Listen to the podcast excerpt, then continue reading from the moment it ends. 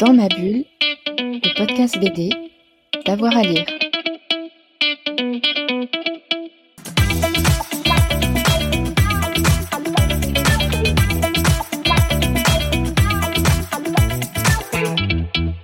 Bonjour et bienvenue dans Dans ma bulle, votre podcast 100% bande dessinée. Je suis aujourd'hui avec Jean-Charles, qui est l'un des chroniqueurs euh, d'Avoir à lire et expert en bande dessinée indépendante. Jean-Charles, bonjour. Bonjour Florian. Aujourd'hui, Jean-Charles, tu vas nous parler de trois albums. Euh, Leur point commun, c'est qu'ils ont- sont parus récemment, bien sûr, mais qui sont parus chez le même éditeur, les, les excellentes éditions Atrabile. Est-ce que tu peux nous présenter en 30 secondes ce que sont les éditions Atrabile avant de commencer? Alors, sont Atrabile, ce sont, euh, c'est une structure éditoriale qui, euh, qui est née dans les années euh, 2000, je crois, environ, une maison d'édi- d'édition suisse, plutôt alternative, qui a notamment soutenu à ses débuts euh, Frédéric Peters, Ibn Al-Rabin, Alex euh, Baladi, un petit peu tout ce, tout ce foyer euh, d'auteurs euh, suisses qui font partie maintenant du, euh, du devant de la scène et qui continuent à soutenir euh, certains, certains auteurs depuis longtemps et puis à découvrir de, de jeunes talents qui, euh, qui a fêté ses 20 ans euh, cette année avec une année assez exceptionnelle en termes de parution. Et notamment, ils ont reçu au dernier festival d'Angoulême un prix pour, pour, un, pour un album, un visage familier de...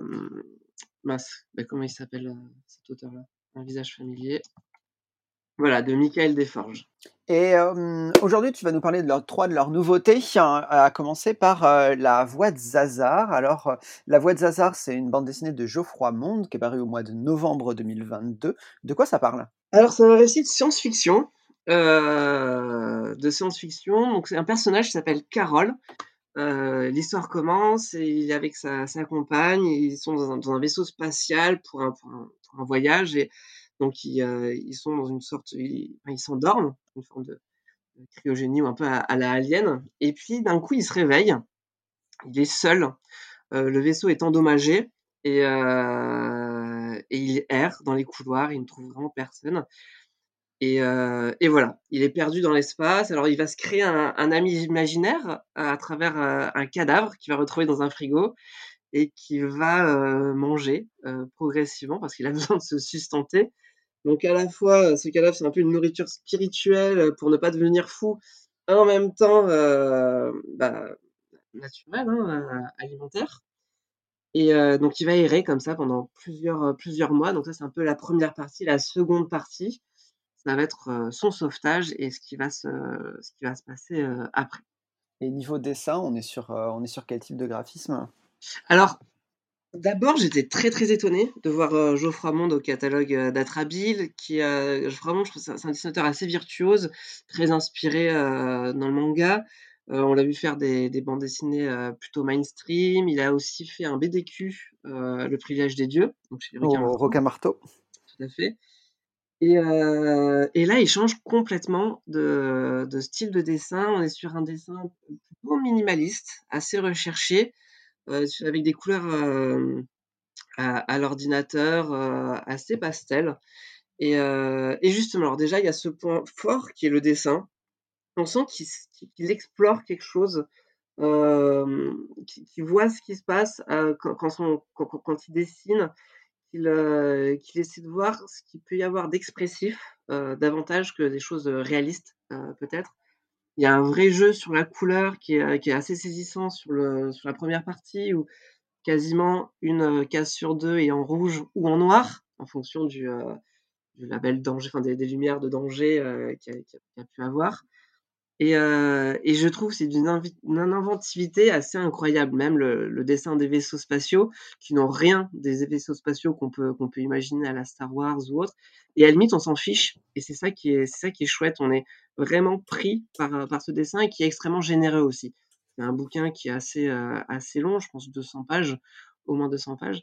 Et je l'ai trouvé d'une très très grande intelligence. Je trouve que c'est un petit peu, Geoffroy Monde, on, on, on sentait tout le talent euh, qu'il pouvait avoir, mais je trouve qu'il n'y avait pas encore l'œuvre euh, qui pouvait révéler un petit peu tout ce qu'il avait. Et là, on est vraiment sur, euh, je trouve, l'enclenchement d'un travail artistique de, de qualité assez passionnant. Donc déjà on est ouais, déjà c'est très très beau, ce qui est très beau, expérimental. On pense un petit peu au début à Olivier Scrawan, je trouve. D'accord. Dans la manière de dessiner, d'expérimenter, et puis il se décroche complètement de, cette possible influence pour développer un vocabulaire personnel et singulier et qui fonctionne extrêmement bien. Donc, je récapitule La Voix de Zazar de Geoffroy Monde, donc sans doute peut-être la meilleure œuvre de Geoffroy Monde d'après d'après Jean-Charles. d'après Jean-Charles, donc la meilleure Ouais, tout à fait. Et puis, et puis très rapidement, juste pour parler de l'histoire, parce que c'est pas que du dessin, l'histoire est déjà est assez fantastique et ça faisait très très longtemps, enfin très très longtemps, ça faisait longtemps que j'avais pas lu un, un ouvrage de science-fiction aussi bon. Euh, on est vraiment, on, lorne vers euh, vers 2001, je trouve, dans, dans, dans, la manière de tenir le récit. Tout est tout est bien senti. C'est ça peut être très drôle sur certains passages et en même temps euh, assez réflexif. Donc, donc voilà, il n'y a, a, pas que le dessin, il y a aussi toute l'atmosphère qui, qui crée et, et, un récit qui, mine de rien, est assez palpitant. Ouais, c'est vrai qu'on peut penser aussi un peu à Shining dans, cette manière d'être euh, dans, cette forme de huis clos, en fait, où, le personnage reste seul avec sa folie.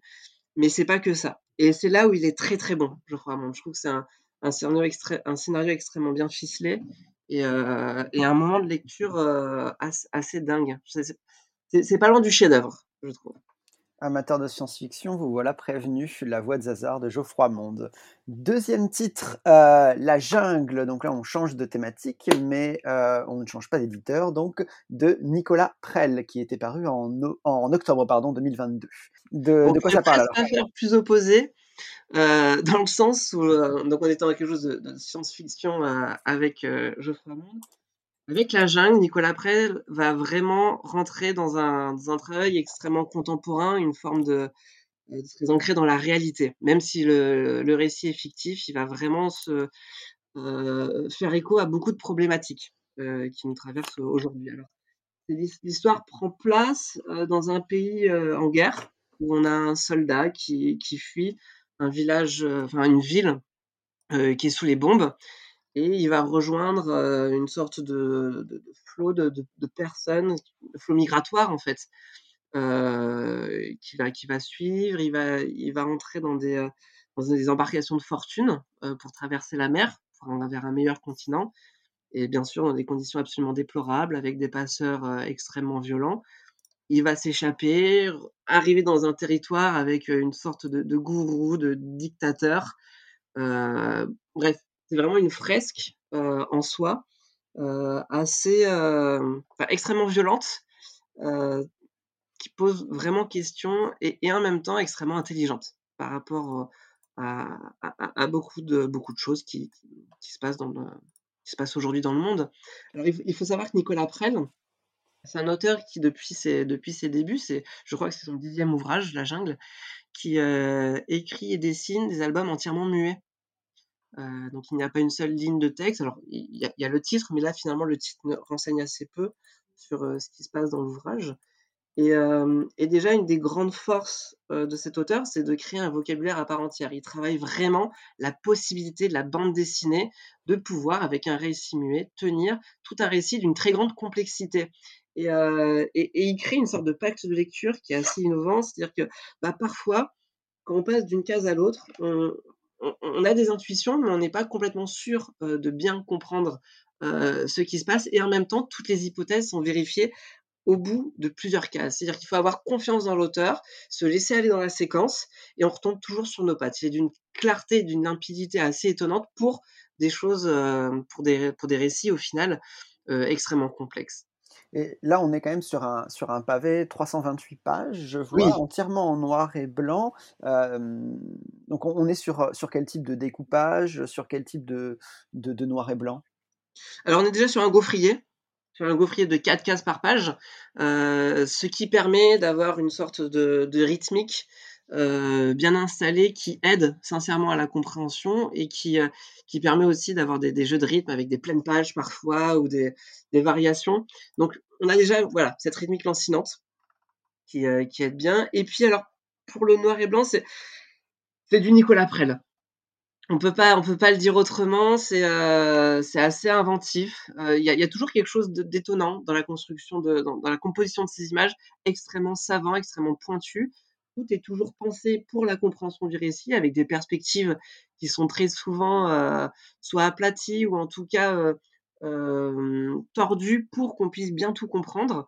Et, avec son style qui est inimitable et qu'il développe depuis, son, depuis sa, première œuvre, avec des noirs et blancs donc très contrastés, ou qui se lisent très bien et, on prend beaucoup de plaisir. Il y a, parfois quelques petites choses symboliques, et, même si parfois on pourrait penser, enfin on pourrait croire que le, dessin est assez caricaturel, il est toujours d'une très très grande justesse.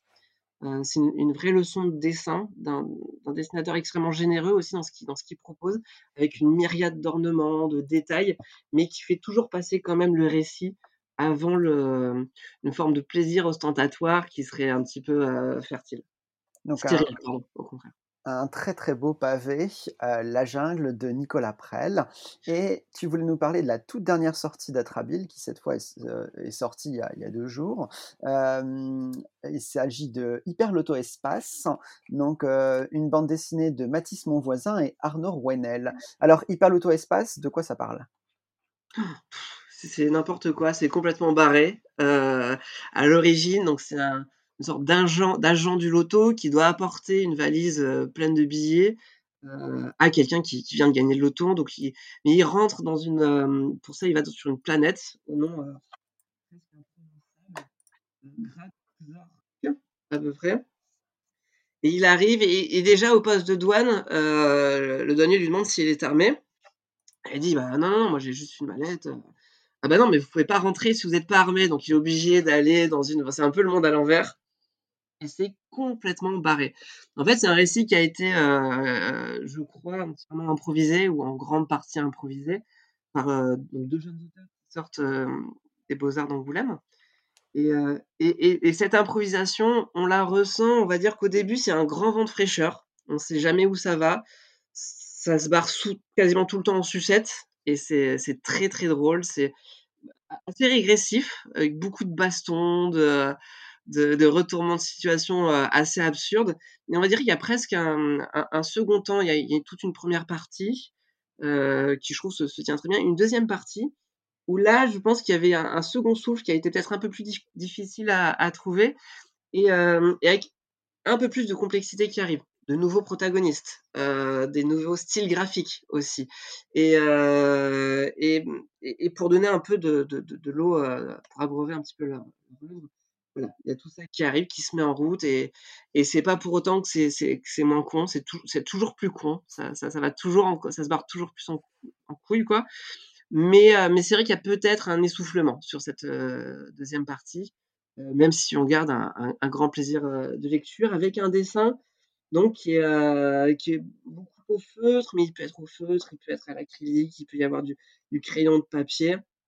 Euh, le, dessin est assez agréable, en fait, se prend pas la tête. On a affaire à deux, auteurs qui se prennent pas trop la tête et, ça fait du bien aussi parfois. Pareil, on est sur un, ouvrage qui est radicalement différent des, deux précédents où on sent que les auteurs sont, ont, mûri euh, leur écriture avec des choses beaucoup plus lourdes, solides, euh, ancrées dans un, scénario bien ficelé. Là, c'est n'importe quoi et c'est top. Eh bien, on va terminer sur une note joyeuse alors. Donc, Hyper euh, Espace de Mathis Monvoisin et Arnaud Rouenel qui vient de sortir en librairie, donc aux éditions Atrabile, puisque c'était le thème de cet épisode de Dans ma bulle. Euh, L'émission est terminée pour aujourd'hui. Je vous invite, comme d'habitude, à nous dire ce que vous avez pensé de ces albums, si vous les avez lus, euh, si ça vous a donné envie de lire. On fera euh, d'autres émissions avec des conseils euh, de Jean-Charles et avec d'autres rédacteurs. Je te remercie beaucoup, Jean-Charles, pour, pour ta aujourd'hui et on se retrouve très bientôt sur Dans ma bulle. N'oubliez pas de vous abonner. Dans ma bulle, le podcast BD, d'avoir à lire.